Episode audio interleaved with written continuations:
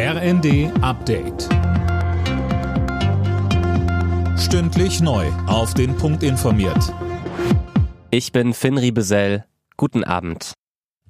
Der Klimawandel hat Deutschland seit dem Jahr 2000 mindestens 145 Milliarden Euro gekostet.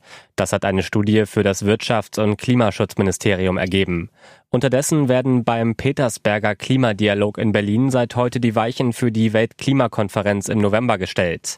Außenministerin Baerbock sagte zum Auftakt. In Südeuropa verheerende Waldbrände, aber auch die furchtbare Erinnerung an die Flutkatastrophe im Ahrtal, die deutlich gemacht hat, die Klimakrise macht an keiner Grenze Halt.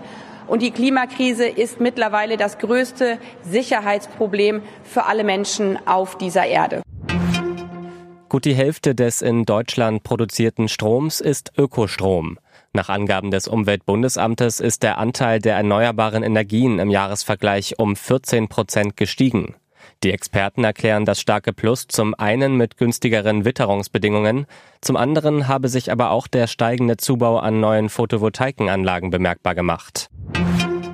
Die EU stockt die Militärhilfe für die Ukraine um weitere 500 Millionen auf jetzt insgesamt zweieinhalb Milliarden Euro auf.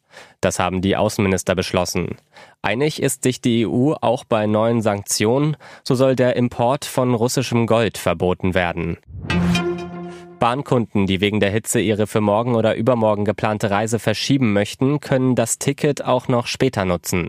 Wie der Konzern mitteilte, bleiben die Tickets im Fernverkehr bis einschließlich nächste Woche Mittwoch gültig. Alle Nachrichten auf rnd.de